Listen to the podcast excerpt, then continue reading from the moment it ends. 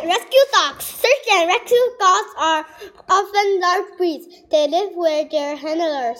The handlers train his dog. The dog and its handler may work as a part of search, a search and rescue team.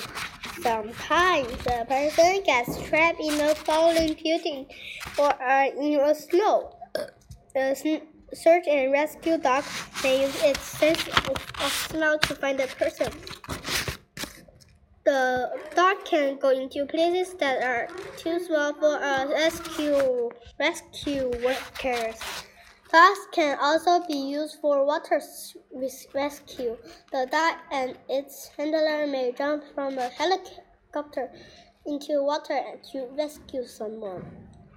A special breed of dogs has wet, wet feet help a dog pull its way through the water.